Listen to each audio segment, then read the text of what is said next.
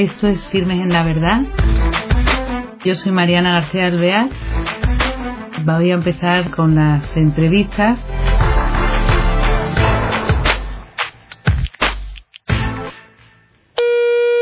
Hola queridos oyentes, bienvenidos a un nuevo programa de Firmes en la Verdad.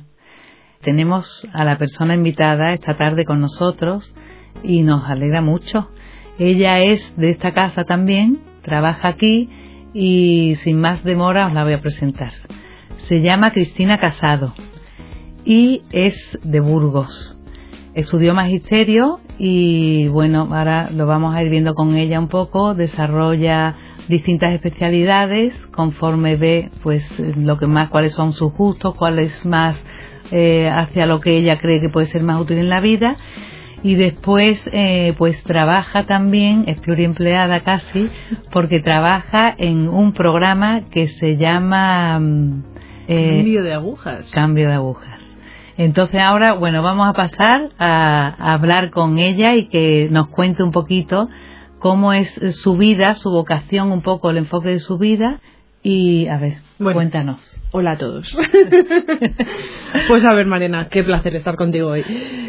Bueno, pues como tú bien has dicho, estudié magisterio. Eh, empecé estudiando magisterio primaria, luego hice infantil y luego hice las especialidades de audición y lenguaje y pedagogía terapéutica. ¿Y por qué tanto mm, eh, eso? ¿Tres especialidades? ¿Qué es lo que te lleva a hacer tanto? Pues mira, eh, cuando ejercí de magisterio primaria, cuando ejercí de tutora de primaria y de infantil, vi que se me escapaban mogollón de problemas que tenían los chiquillos y que yo no sabía intervenir en ellos el tema de las familias desestructuradas, de niños con problemas en casa, de niños, mm, ¿sabes? Ese tipo de social y también de ellos problemas físicos, pues eso, mucha parálisis cerebral, autismos, etcétera. Yo vi que no, que no estaba desarrollando bien mi trabajo, que yo no llegaba hasta ellos y entonces decidí hacer las dos especialidades referidas a educación especial. Y ahora estás trabajando en. Ahora ejerzo de... eso, de maestra de audición y lenguaje. Audición y lenguaje. Eso es. Y este es eh, sobre todo el modus vivendi, como quien dice, ¿no? Pero yo quería un poco que nos contaras eh, un poco tu trayectoria de la vida, tu vocación, eh, cómo llegas a esta casa, al programa de cambio de agujas. pues a ver, cuando tenía 20 años estaba estudiando magisterio primaria, estaba terminándolo ya. Bueno, estaba en tercero y yo estudié en los maristas. Entonces, bueno, los maristas, las convivencias las hacíamos siempre en las Clarisas de Vivar, que es un pueblecito a 12 kilómetros, 14 de, Burgos. Y bueno, pues eh, yo siempre había convivido con las hermanas Clarisas en esas convivencias. Después de dejar el colegio y empezar la universidad, yo seguía yendo con ellas, me quedaba ahí a dormir. Bueno, en un momento dado mi director espiritual me dijo, mira, igual deberías deberías probar, deberías entrar. Plantearte el tema y eso es, porque yo veía que allí, pues eso, yo allí estaba bien, estaba feliz, estaba plena. Entonces, en el verano de segundo a tercero de carrera, entré a hacer la experiencia. Me gustó, me gustó tanto que me quedé a hacer un periodo corto de postulantado, pero, o sea, yo allí era feliz.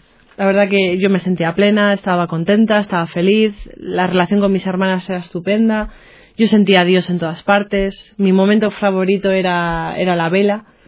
O sea, ese momento a la una de la mañana, porque siempre me tocaba de madrugada. Ese momento de estar con Dios y estar acompañándolo en ese momento para que Él no se sintiera sola, solo, la verdad que era, era plenitud. Oye, la vela, vamos a ver por curiosidad, ah, porque es que yo eso no lo sé. Claro, yo me lanzo. A ver, cuéntanos qué es la vela en la Clarisa. Eh, la vela es cuando tú tienes ese momento, esa hora, con el Santísimo. ¿Y qué lo hacéis por turnos? Lo hacemos por turnos, sí, ah. lo hacen por turnos.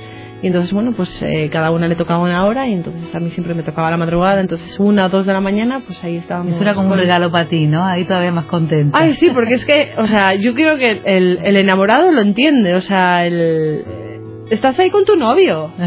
O sea, tú estás ahí con tu, con tu novio, que encima va a ser tu futuro esposo, estás ahí, ah, qué bien, ¿no? Así por la noche. ¿Y tu familia cómo ven esto? ¿Cuántos hermanos A ver, eh, tengo un hermano pequeño, cuatro años más pequeño que yo, y yo siempre me he definido como la oveja negra de la casa, porque mis padres, mi hermano, mi tía, bueno, pues la familia, somos muy poquitos de familia, Pues eh, siempre, vale, han ido a misa, pero bautizos, comuniones, funerales y, Y ya tal. está. Y yo, sin embargo, pues la catequesis la viví como algo que me llenaba. Yo quise seguir una catequesis de posconfirmación.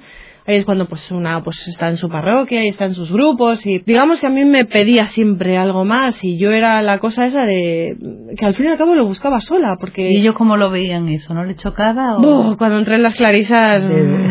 aquello fue un, Un terremoto. un terremoto. Y verme detrás de la reja fue duro. Fue duro. Fue duro, pero ellos, en el fondo, lo han visto siempre. Siempre veían que era feliz y dirían nada. Pues Es que me veían ahí Claro. como unas castañuelas. Claro. Es que, vamos, yo les contaba, ¡ay, iba a recoger patatas con las hermanas! ¡Ya me he metido el tractor! yo no sé qué". Y mi madre me miraba, no. Después de toda esa felicidad, ¿qué es lo que te pasa? Que ahora eres Eh, maestra y pues lo que me pasa es que la maestra de novicias y la madre superiora Mm. opinan en ese momento que yo debía terminar una meta que había iniciado, que era la carrera de magisterio, antes de coger otra. Entonces mm, me dijeron, sal, sal porque tienes que salir, tienes que terminar tu carrera y luego si ves la vocación otra vez clara, vuelve a entrar. Claro, sales, sales, te vas al mundo y dices, ah, pues el mundo, pues termino una carrera, empiezo otra y otra y otra y al final pues siempre han estado ahí. Siempre yo recuerdo el momento de las clarisas como felicidad plena y siempre será así.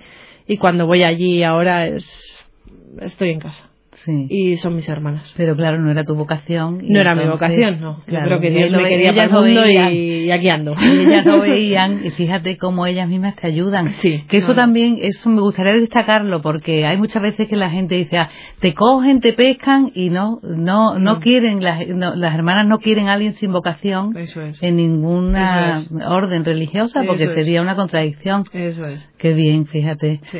Bueno, entonces tú sigues tu carrera, ya te pones a trabajar. Me pongo a trabajar, pues eso, estoy de tutora de infantil y de primaria, es cuando veo que no puedo intervenir en la mayoría de los problemas que tienen mis alumnos, y entonces decido hacer mm, el magisterio de educación especial por estas dos ramas. Me marcho a Asturias, estoy en Asturias, estudio estas dos Especialidades. las dos especialidades, trabajo en la atención temprana, bueno, pues digamos Sí. que todas estas cosillas. Me vuelvo otra vez para Cantabria y aquí ya, ya ejerzo de, de maestra de audición en lenguaje en el cole y en los y en el instituto Y también. estás contenta. Estoy feliz, todo. estoy feliz. Bueno, entonces, ¿quién conoces en tu vida? Porque después pasan a más Claro. cosas. Eh, vengo a Cantabria y en Cantabria pues aparece Miguel. Miguel aparece, yo Dios siempre te lo pone ahí todo y entonces eh, haciendo el camino lebaniego en el grupo. No conocíamos no nos conocíamos entre nosotros nos y conozco a Miguel haciendo el camino lebaniego. Y bueno pues una cosa lleva a la otra iniciamos un noviazgo que acaba en matrimonio hace un año y poco un año y poco. Y ya tenemos a Gabriel. Qué bien. que es nuestro pequeño nuestro pequeño futuro quién sabe Claro. Y Gabriel, que además es muy chiquitín, porque tiene meses, ¿no? Gabriel tiene ocho meses, ocho meses, qué monería. Y bueno, me imagino que todas las... Bueno, y después vamos a ver, tú trabajas también en el programa Cambio de Agujas, Eso que es. es tan interesante Eso es. y me gusta tanto. Cuéntanos cómo contacta, cómo te fichan en esta casa. Pues en mi luna de miel. Como Miguel y yo ¿A somos así de estupendos, nos vamos de luna de miel a Tierra Santa. Ah, Porque no nos veíamos ni en el Caribe, ni en la República, ni en destinos tipo Nueva York o por ahí, ah, en nuestra luna de miel. Y entonces nos marchamos a Tierra Santa, porque es yo Qué creo que precioso. donde nos sentíamos a gusto. En Tierra Santa me encuentro con un buen amigo mío, que es el padre Carlos, que es franciscano. Y este padre Carlos pues estaba llevando a, las, a los siervos y a las siervas, pues allí haciéndoles la ruta, enseñándoles y tal. Y bueno, pues coincidimos en una de las madre, en una de las casas madres de franciscana. Y bueno, pues allí dos hermanas, dos siervas, pues, mm, pues vienen a hablar con nosotros, yo toda contenta, ah, qué bien, qué bien, tal, no sé qué. Y al final encontramos una conexión. Encontramos la conexión que una de las hermanas que está en Vivar, una de las clarisas, estuvo antes con las siervas. Y entonces es que, pues esto es cuando una dice que Dios todo lo entrelaza, todo lo mezcla y al final pues nos pone En contacto. en contacto y nos pone a la gente que Él quiere que Por uno tenga a su lado en el camino. Y así nos conocimos las, Fíjate. las siervas y nosotros. Llegamos a España y un día me encuentro una llamada eh, en un encuentro de matrimonios aquí en, en la Casa de las Siervas. Y bueno, me proponen, hay un programa que queremos hacer, a ver qué te parece, son testimonios, sobre todo de conversiones, cambio de agujas, gente que ha cambiado su vida de, pues bueno, tampoco hace falta ser un perdido, Sí. pero bueno, gente Sí. que tenía una vida anterior y que ahora ha conocido a Dios, entonces pues Y le ha cambiado. eso es, y a ver qué te parece. Y así empecé. Fíjate. Y así empecé. ¿Y cuánto tiempo llevas ya aquí? Pues ya llevo un año y medio. Un año y medio llevo ya. Oye, pues eh, y, mm, de ese programa tan bonito como, como tú dices bien, eh, Dios entrelaza. ¿Qué, qué hay, mm, qué aporta ese programa también a esa vida profesional que tanto te importa y que tanto te llena? Bueno, ¿Qué conexión? Es increíble. Es, eh, a ver, claro, una empieza a hacer el programa, les dice a sus chavales, ah, voy a un programa.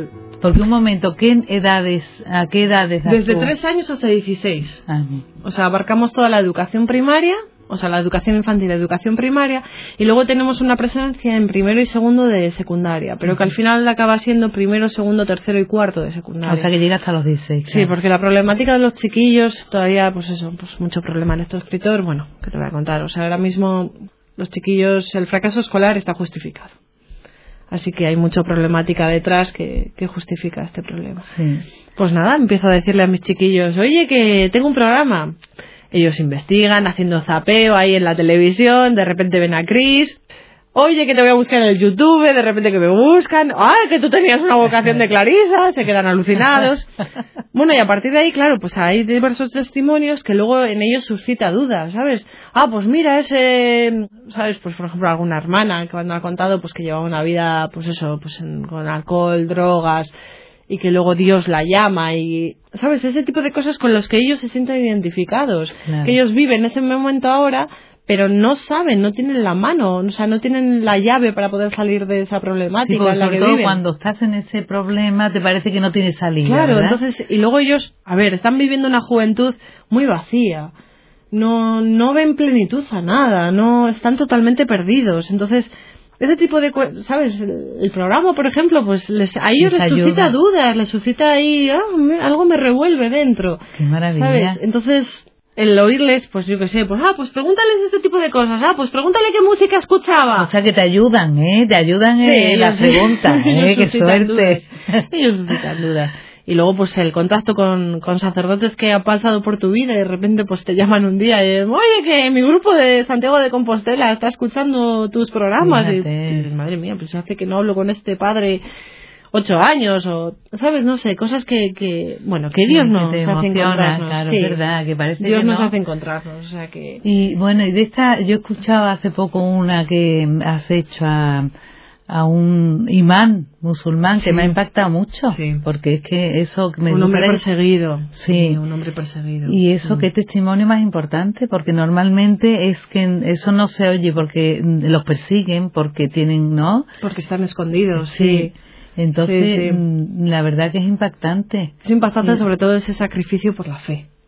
Ese estar amenazado de muerte como estaba este, como está este hombre. Como está este, sí.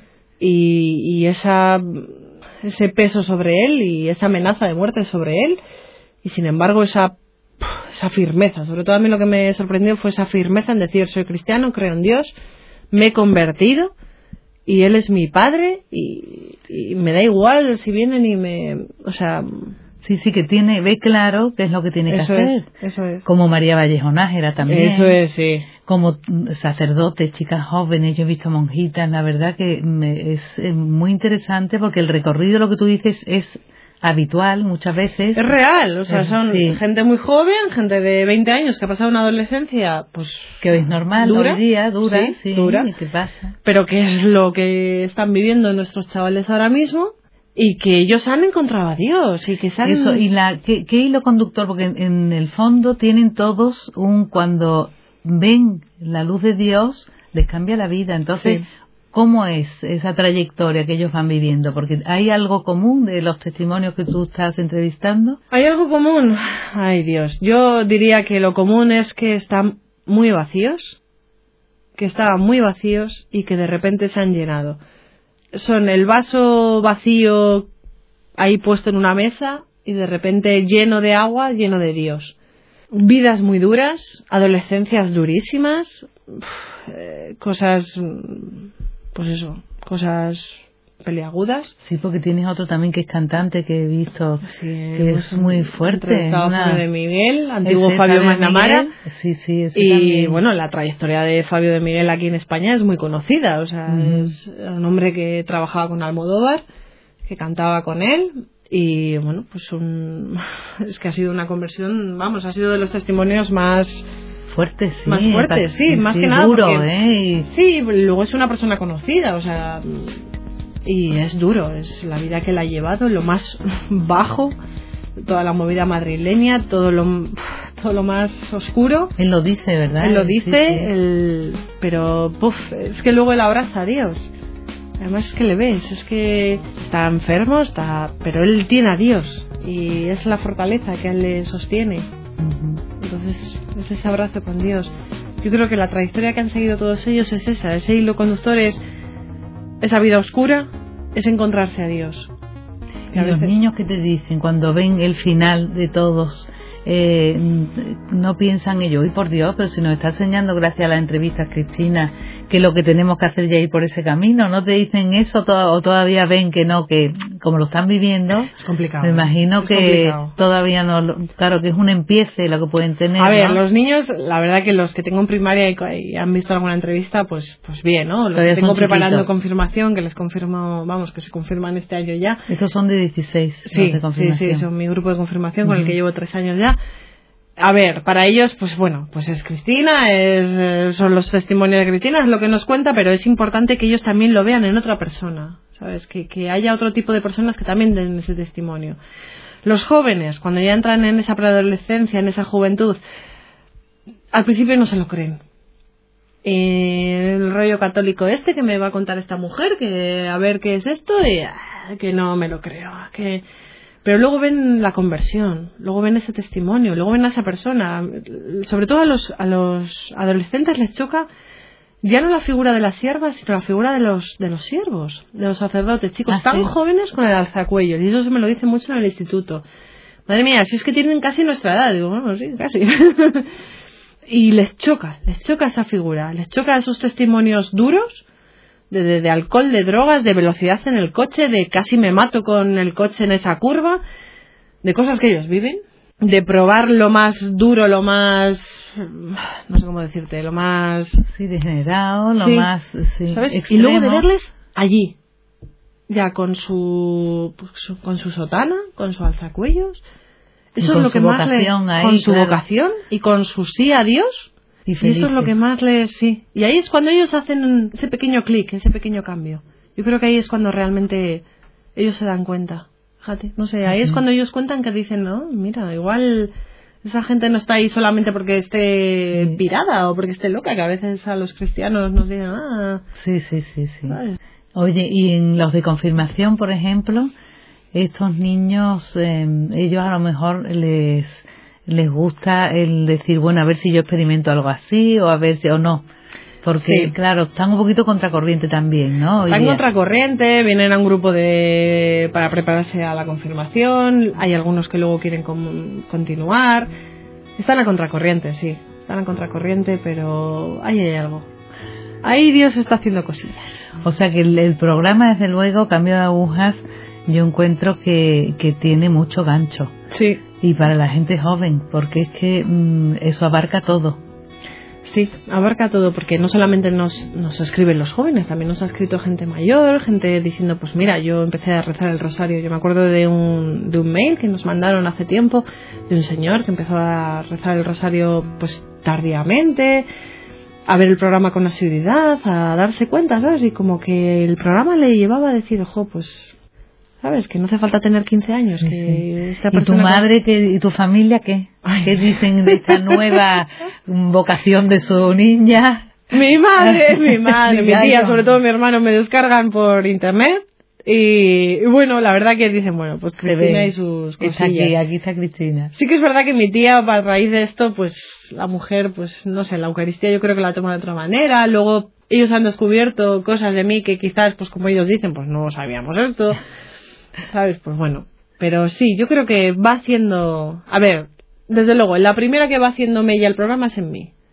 Porque enfrentarte a todos esos testimonios y entrevistarlos y es muy eso, buf, claro. Eso, la primera que enriquecida soy yo. Y luego, pues, todos los demás, ¿sabes? Pues bueno, mi familia, pues también. Claro. Pero eh, no cabe duda que es un aprendizaje eh, sobre ruedas. Sí.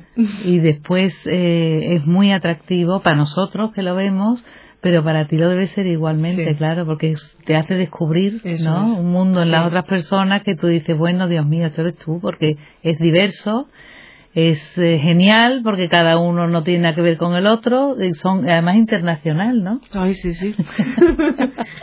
sin esta nueva temporada más. Qué maravilla. Sí, sí. sí. Pues eh, se nos agota el tiempo, pero ¿Qué pasa lo mismo. Luego pasa querría más tiempo, pero nunca Se hace cortísimo, hace cortísimo que muchas gracias por haber estado con nosotros. ¿eh? Y nada, siempre estás bienvenida a esta casa. Así que hasta siempre. Gracias. Amigos, eh, os animo a que veáis el programa de cambio de agujas porque es verdaderamente interesante. Os va a gustar y os va a enganchar. Hasta el próximo día. Thank you.